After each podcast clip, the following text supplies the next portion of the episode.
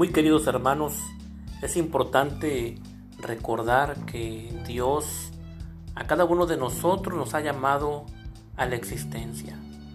Nos ha dado el don de la vida. El Señor nos llama a cada uno de nosotros a una vocación específica. Y el Señor, pues también a cada uno nos equipa, nos da los dones y carismas y la gracia del Espíritu Santo para poder responder a su llamado, a la vocación que nos ha concedido. La vocación es un regalo de Dios. Dios nos lo da generosamente y también nos da los dones y carismas, la gracia del Espíritu Santo con, la, con el cual nos asiste y nos envía para desempeñar una tarea, una misión concreta. Bendición para todos.